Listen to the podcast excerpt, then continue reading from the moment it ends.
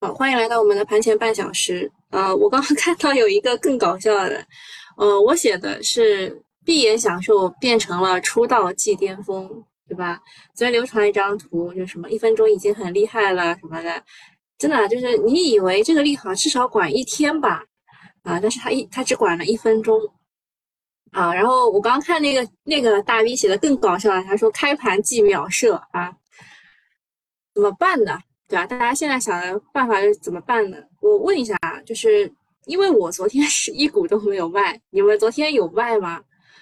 就我昨天的策略就是不动嘛，对吧？不动，呃，就不动也是一个好事情，至少没有在开盘就买啊。我我昨天看到有人说这个开盘开盘买了有一个 B 点，对吧？啊，东东说他早他早上开盘卖了一半啊，就其实大家都会后悔的，嗯，就是怎么说呢？如果你开盘卖了一半，你就会想，为什么我把不把它全卖掉了呢？对吧？啊，贝苏清风说他把券商开板的时候卖掉了，嗯，这也可以呀。就是大家就是反正怎么样动都不舒服，那还不如不动，对吧？这是我自己的感受。然后再跟大家讲一下预判别人的预判的事情。就是，呃，很多人呢，就是说媒体不好，媒体就是他把之前的那个，就是那个表格嘛，给你都做出来了，说你看它至少可以持续五个交易日吧，对吧？降印花税至少可以持续五个日，五交五个交易日，没想到昨天只持续了一分钟，媒体不好，怪怪他们。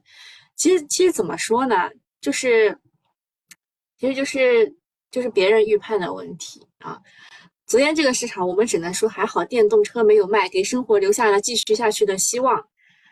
啊，就是很多人什么把电动车给踢到河里的那种，对吧？那就就最惨了。就最惨的是周末急忙卖车，昨天追高打算单车变摩托的帖子啊，就那个那个朋友们啊，这个结局可能是单车变车筐，不仅升级车的愿望落空了，还把生产资料给搞丢了。之前市场普遍的预期是这个利好呢。就因为它是组合拳四大利好嘛，能够带动市场涨一阵子，然后可能会进入震荡或者是再次寻底。之前我们也是这么说的，对吧？就是因为经济数据确实是需要再再去验证一次的，就它可能会再次寻底，但至少能涨一阵子吧。但是呢，我们就被别人预判了嘛，对吧？啊，那之后就是再次寻底之后，配合新的增量。变化出现之后，比如说经济预期改变，或者是加息的情况改善，才能真正的见底回升。昨天的这个剧情相当于省掉了一段啊，这个相当于把短期上涨再回落的剧情就直接给省了。别说是日内完成了，从底部出现的效率层面来看，这也不算是一个坏事。不过这个线真的是很难看，就是大一根大阴线下来，对于资金情绪的打击是不小的。对吧，就是高开高开肯定是有一个预期的，我想它至少留个百分之二吧，对吧？它早上十点半的时候还是涨百分之二点五的，啊，结果差点连百分之一都没有守住，满清期待落了一个虎头蛇尾，所以就是盘后呢嘲笑大 A 的段子满天飞，啊，自嘲一下吧。昨天在说闭眼享受，结果真的只享受了一分钟。啊，但是闭眼是没有错的，否则真的很辣眼睛啊！啊，那昨天的砸盘，其实我看网上啊，网上是对准了两个对象，一个是外资，说他们昨天开盘就跑路，全天净卖出八十多个亿。但我个人感觉这个金额算是呃，就是保持了近段时间的常规卖出力度，而且昨天的汇率那一块啊，也不是很好，稍微卖也也是很正常，对吧？指数高开。呃，近百分之六的高端局当中，这也不算一个核心的矛盾。这是有人在骂外资，还有一个就是昨天呃，这个这个舆论最多的就是内资当中的量化资金，昨天高开这个历史局面也是罕见，所以可能是触发了量化当中所谓的短期超买状态，呃，就是到了他们该踢出去的时候，这个影响会有，呃，但也不能说它就构成了核心的卖出力量。啊，然后实际上昨天还有部分的券商担心潜在的单边是不可控，还暂停了 T 加零的量化交易。现在市场对量化的争议很大，比如这一次降印花税都在调侃，受益最大的是量化，因为频繁的买卖的成本大幅降低了。然后在这个节骨眼还刷出了某量化大佬啊去买豪宅的事情，两点几亿啊。那量化固然有一定有这个有一定的助涨助跌的作用，但是从近些年大规模诞生的原因出发，那这个就是先有蛋还是先有鸡的问题。究竟是低迷的存量市场催生了这一种交易模式，还是量化本身使得市场停滞不前？我觉得应该应该就是存在即合理，就是前者的这个原因啊，然后再衍生出了后者。然后就不断的加强的循环啊，但这个状态并不是无解的，解法就很清晰，只要出现新的增量资金彻底打破存量甚至是减量的市场状态，就可以破解这个事情。那么呃，昨天为什么会低走呢？本质原因就是增量资金不够，全天才一点一万亿的成交啊，如何能够支撑住百分之六左右的高开？啊，量化资金，呃呃，增量的资金是来自于信心，但是这个比黄金更宝贵啊，貌似成了现在市场的稀缺品。我们之前跟九九八用户讲过，什么叫风险偏好啊？现在大家的风险偏好都比较低，这种呃周末出了这个倾其所有的利好政策都没有能一下子唤醒所有人的信心啊，然后。看一下量化，量化呢？这个王王王生啊，真叫王王生，对对，就这个人呢，他是这个九坤啊，九九坤的老板。他说，呃，这个中国量化已经承受了太多莫须有的恶意，说量化砸盘纯属无知，不是傻就是坏啊。然后，呃，这个平常心说，股指期货大资本都是空头，怎么可能涨啊？是这样，呃，刚刚漏了一点，就确实是有，就是。这是市场就是针对的，一个是外资，一个是内资当中的量化，说他们呃 T 加零啊什么事情，但其实但其实呃就是最大的利空是来自于股指期货这一块的，嗯，昨天有一个说法是呃有些大佬啊，有些大佬他嗯什么什么那个那个叫什么，就是周周五的时候还空仓。周周一的时候就说他们满仓卖出，呃，可能卖的就是这个股指期货，呃，当然还有一帮子这个，就比如说中信啊，中信他们有持有很多的空单，他如果就是如果它涨的话呢，就有人说会爆仓什么之类的，这个倒不太可能啊，爆仓是不可能爆仓的，就是会亏很多钱吧，啊，然后这就是。呃，最后，最后他给你再来一跌，然后他既可以赚股指期货的钱，他又可以拿到便宜的筹码啊，就是，反正就现在就不能不能把非常便宜的筹码交出去。然后平常心说啊，根本啊，根本就是期货开盘高开加仓卖空，昨天一天期货空头盈利丰厚，哎，是的。呃，不能说中信是大空头，国泰君安好一点。对，国泰国泰君安就是搞不过中信的，这你你们知道一下，就内内部消息啊。然后这里就是王王坤讲的这个事情啊，然后有人去评论说他讲的没毛病，就是他把他们把盘面弄得比较恶心啊，比较恶心。说这个量化基金基本都是量价模型，相当于万亿资金啊，是完几乎完全不看基本面来交易的。散户想要存活下来，就是纯粹的看图怼 啊，要么就是需要有深刻的基本面的理解。呃，那划重点就他这段话分析说啊，说这个 A 股当中充斥一万亿几乎看不到、不不看不看基本面的资金，散户想要生存，要么就是纯粹的看图躲啊。就是因为 A 股有大量的内幕内幕交易，盘面反映一切啊。等你用公开的信息了解基本面之后，已经晚了。所以就是大家为什么会买太平洋啊？买太平洋的这个股票的资金啊，都很自信啊，就是因为消息都是有圈层的。然后呃，这个要么就是要对基本面有深刻的了解，就是股票跌了。别瞎归因，可能就是短短期单纯的触发了量化的卖出信号，啊，这之前就是有人说什么什么平仓啊，什么那个事情啊，就是信创跌的原因。然后我们看一下，呃，平常心在说的，他说这个制度呢是不太对称啊，制度不对称，散户不能 T 加零，期货，呃。呃，散户不能 T 加零，但是期货量化都可以 T 加零，这个市场不公平的制度设计，啊，内奸设计的制度 只能这样理解。嗯，你只能说他想保护你，但是其实他，呃，他有有一些不不对称的地方啊。就是散户不能 T 加零，其实他想的是要保护你啊，你你这点就是怎么说呢？就只能只能理解为他能力不行，你不能理解成他就是其他不行。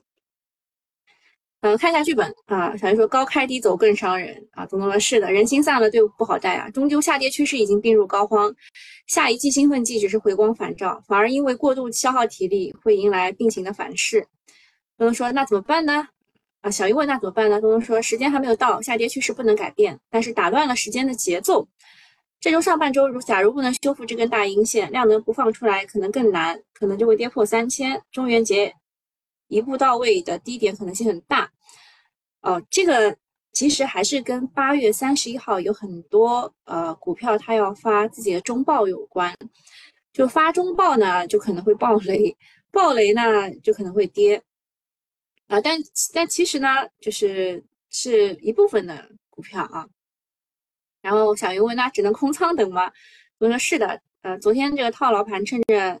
今天自救回回不到今天已败的位置的话，金融地产都走吧。小云说：“哦哦，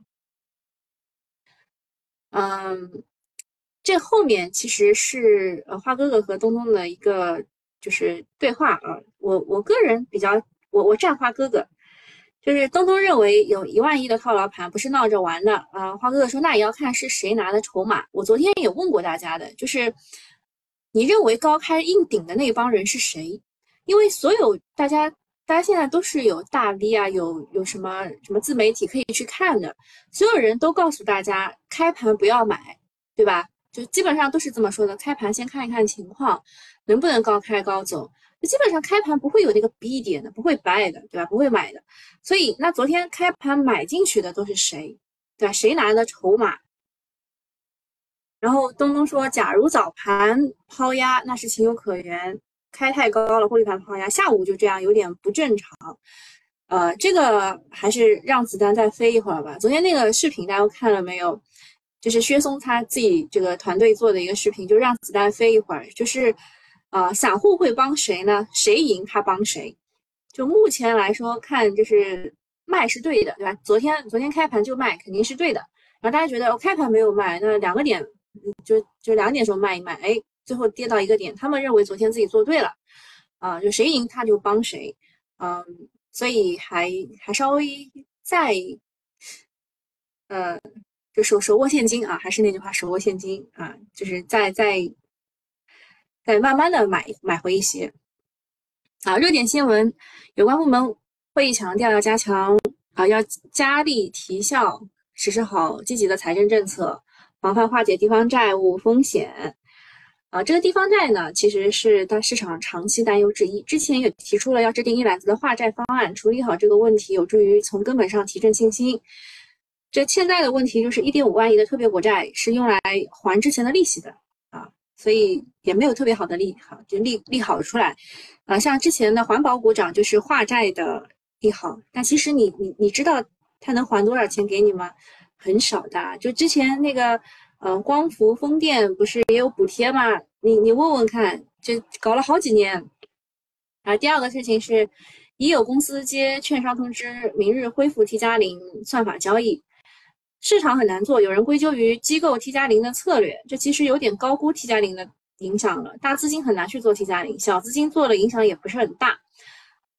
然后第三点，头部券商近期点评啊，就是点点评近期活跃呃资本市场的几大政策，称目前政策仅针对存量资金，预计未来还会有更多的政策吸引增量资金。啊，从昨天的走势也看出来了，单纯激活存量资金难以扭转市场颓势，还得耐心等待增量资金的救援。增长资金，唉，只能慢慢来了。第四点事情，昨日碳酸锂主期货主力合约盘中触及跌停价，哦，这个主要还是。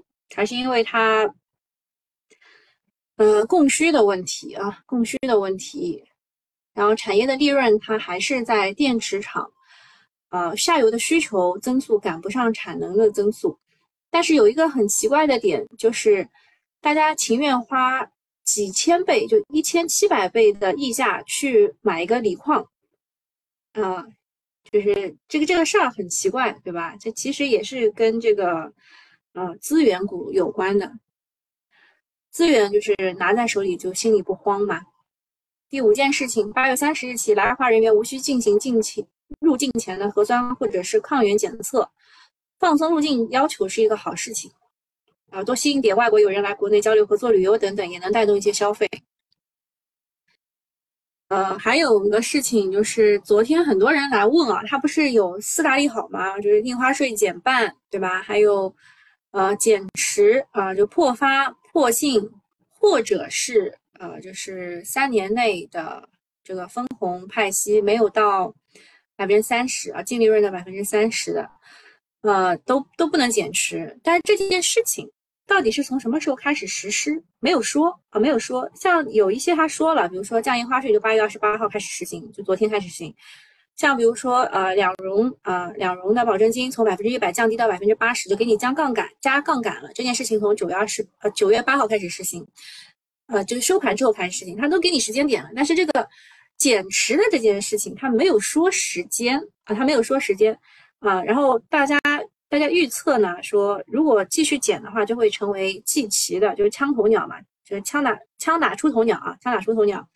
所以很多公司啊，就有十二家公司都公告说，呃，就是提前终止了减持计划，当中包括了金能科技、大智慧、永鼎股份、哈森股份、中原家居、前景园林、引力传媒、金麒麟、剑桥科技、中曼石油等等。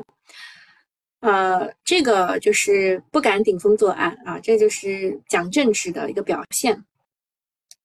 呃，而且说，如果现在敢宣布减持，大家会砸到它减不出去。按照新规要求，A 股至少有一半的上市公司是受到了减持的约束的，两千三百多家嘛。如果真的去严格执行的话，市场抽血式的减持的这个漏洞会被堵上。呃，会给疲弱的大 A 一个强心剂。呃，但是这个减持它也有一个漏洞，就是说它不能通过二级市场减持，但是它可以通过通过大宗交易去减持。啊，这个这个有有有漏洞啊，还是有漏洞的。就然后呃，这个新规吧，这个新规就是大家去看了一眼，说呃，就是大家再看一眼，说这个呃有。三百九十三家破净的，有九百六十九家破发的，还有就是近三年累计分红金额低低于三年净利润百分之三十的，一共有一千七百五十五十九家，啊，还有没有分过红的，就有一千零七十一家，所以就就反正就大家会觉得减持嘛，就是上就是上市公司自家的股东都看不看好自己的股股票啊，所以提前。提前终止减持可以促使股东去分红啊，但不意味着股价就会上涨。还有就是 T 零的这件事情啊，T 加零的这个量化交易就是到底好不好？你只能说它助涨助跌啊，你只能说这个 T 加零是助涨助跌的。呃，就是呃，有些这个券商啊，它暂停 T 加零之后呢，呃，就这些量化就在想，我高位卖出之后，低位想买回。呃，不能买了，啊，这导致了高开低走，下班这个这个单边下跌，下下方没有承接盘，就就感觉是什么呢？就是这个 T 加零这个这个事情给背锅了啊！昨天的跌并不是只有这个 T 加零的事情的原因，它是一个很，是一个很怎么说呢？就是就是考验你心理的一个一个事情。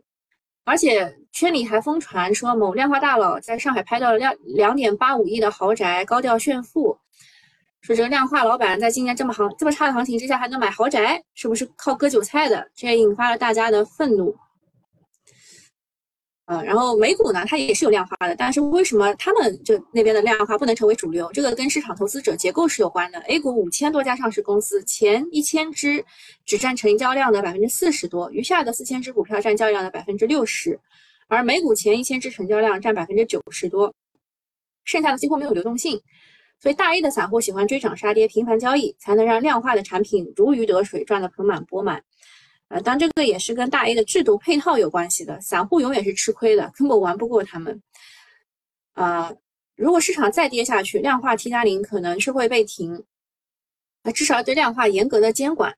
像昨天，其实那些部分的券商，他们能控制的 T 加零的那些量化，是一些中小型的量化，大的量化资金，他们有自己的交易软件和交易这个渠道，它不会受你这个券商的桎梏啊，桎梏啊，所以啊，就就这个问题吧，啊，这个问题。然后还有就就是化解地方债的事情，啊。化解地方债，你说重要吗？它很重要，它其实就是一个灰犀牛。呃，大家都在担心黑天鹅的时候，其实也要担心一下灰犀牛。啊，那么化解地方债的话，呃，就是肯定是对呃基建啊，然后房地产啊是有有利好的啊。还有就是刺激内内需。看一下热点板块啊，热点板块一个房地产，房地产的话，昨天是方兴霞吧？方兴霞是打了三六五网的二十厘米。然后其他的还有金投发展、特发服务也是二十厘米，珠江股份、中迪投资等等。然后环保这一块的话，呃，冠中生态、建工修复、中南环保、南大环境、中电环保，中电环保是二十厘米的，但是它好像没有达到二十厘米，反正是挺高的，百分之十几的涨幅。中电环保呢是关于核污水处理的一个市占率比较高的一家公司，这个其实应该是核污水的概念股。然后证券这一块的话，呃，锦龙股份吧，它算是一个龙头，然后其他的就算了吧。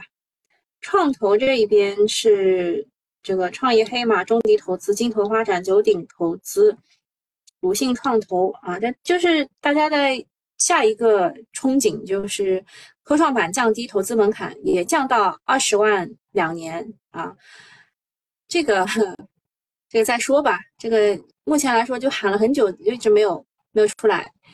然后新型城镇这一块的话，就是这个加强调调控力度，就是顺宇股份、君毅数码、苏州规划、招标股份等等。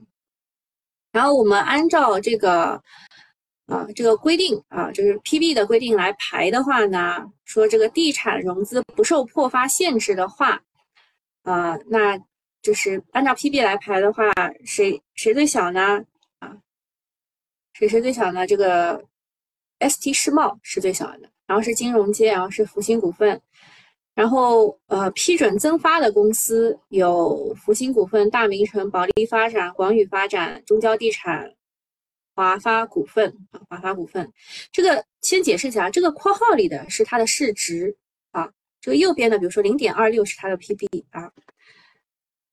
然后交易所受理增发的公司啊有这么些，然后董事和股东大会啊批准增发的公司也有这么些，就是它的 PB 都是小于一的啊。然后公司观察，比亚迪昨天发布了啊半年报，上半年净利润一百零九点五亿，同比增长百分之两百零四点六八，落在了预报的中轴。上半年，比亚迪蝉联新能源车全球的销量冠军。随着销量的增长，公司也进入了盈利的正正轨道。发展到这一会儿，市场更关注销量的持续性，股价与这个是关系密切的。第二个，泸州老窖上半年净利润同比增长百分之二十八点一七，是符合预期的。啊，昨天其实五粮液的业绩也也是符合预期的，也是高开低走的啊。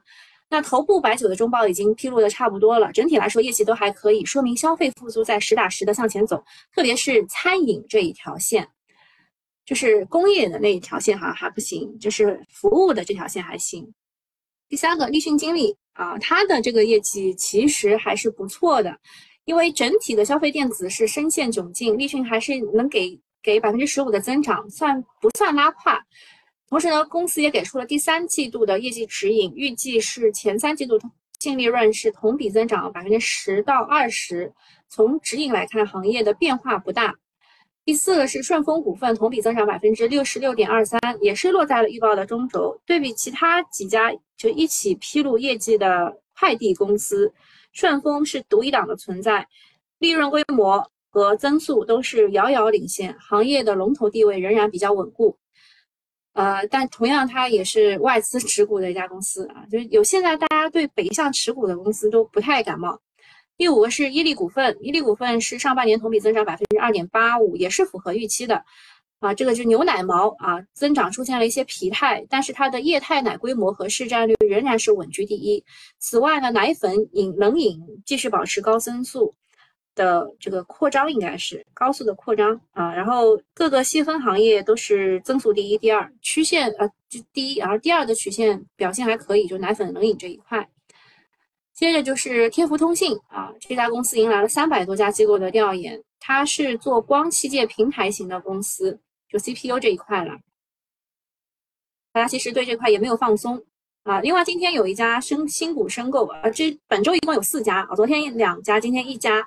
呃，福赛科技它是做汽车内饰件的延产销的，这家可以去申购啊，就破发的概率相对较低。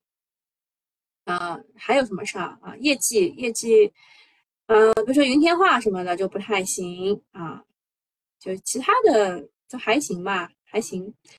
然后呃，比如说方大碳素它不太行，但是它抛了一个回购股份的这个事儿出来。然后回购的话，还有永金股份、龙芯中科、奥泰生物、爱玛科技、万泰生物、华盛锂电、万泽股份，啊，大部分是科创板的。好，今天差不多讲完了，看一下整体的市场情况。哇，绿的好绿啊！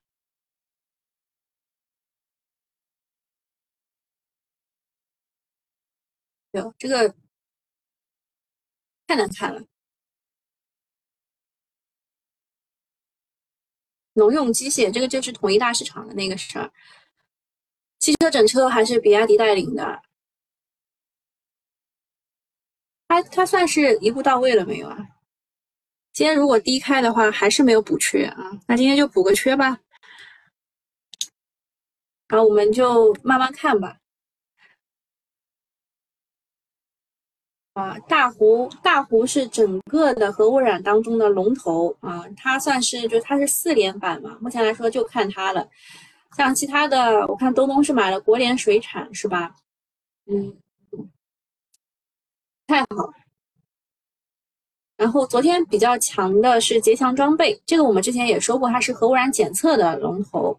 那食谱检测的话，呃，它其实是土壤检测的股。就其实不是特别正宗啦啊，然后中电环保这个是核电水处理的市占率国内前列的，其他的也都不行。然后其他我看一眼啊，啊，恒银科技。恒银科技是我们之前有跟大家讲过的，这个是银行 IT，有没有记得？然后昨天是最后的时刻啊，就是三连板嘛，三连板没有封住，然后最后时刻是昨天买这个的是大亏百分之十五啊。这个股今天博弈应该会很强，它开在了三日线，而且还有一个是中易科技，昨天也是不太行啊，也是高开低走的，它也是它是做这个呃银行 IT，就这两家啊。恒银科技、中易科、中易科技这两家是做银行 IT 的。哇，今天今天整体就你说它强吧，它不太强；你说它不强吧，它也有些涨了。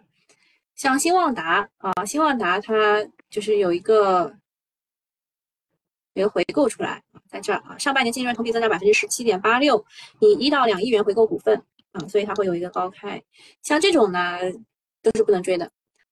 啊，还有什么韵达？今天这是我我的概念股当中涨幅还算比较高的股，就这么差。看一下整体情况。啊，华盛昌啊，这个我看到了，但是我我之前都都觉得就是它它分类不太对，所以我我我也没讲。我找一下你们看啊，在这儿。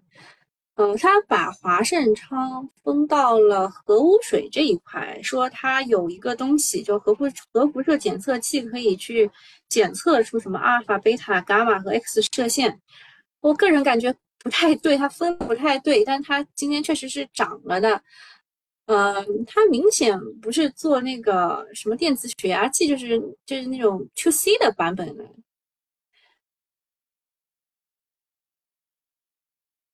然后其他的，其他的涨幅比较高的，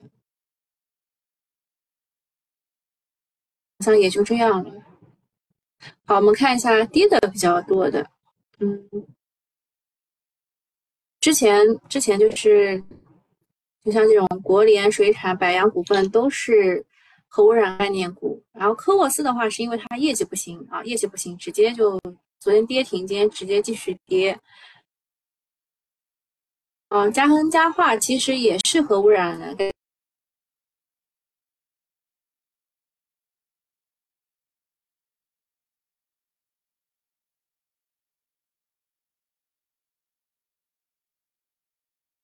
也是的核核污染概念股。今天核污染概念股跌的真的蛮惨，看东东现在怎么样了？然后涨的比较多的，还蛮难归因的。就我我们就算是业绩加回购概念股吧，啊，好啦，今天就到这里了。我们今天下午两点半有直播，嗯，直播的主题本来想跟大家讲一下做空势力有哪些，但今天早上已经讲的差不多了。其实就是大家 YY 出来的，其实都是大家 YY 出来的。然后呃，今天就是主要讲的，到到时候再说吧，给你们一个惊喜，好吧？啊，下午两点半再见，拜拜。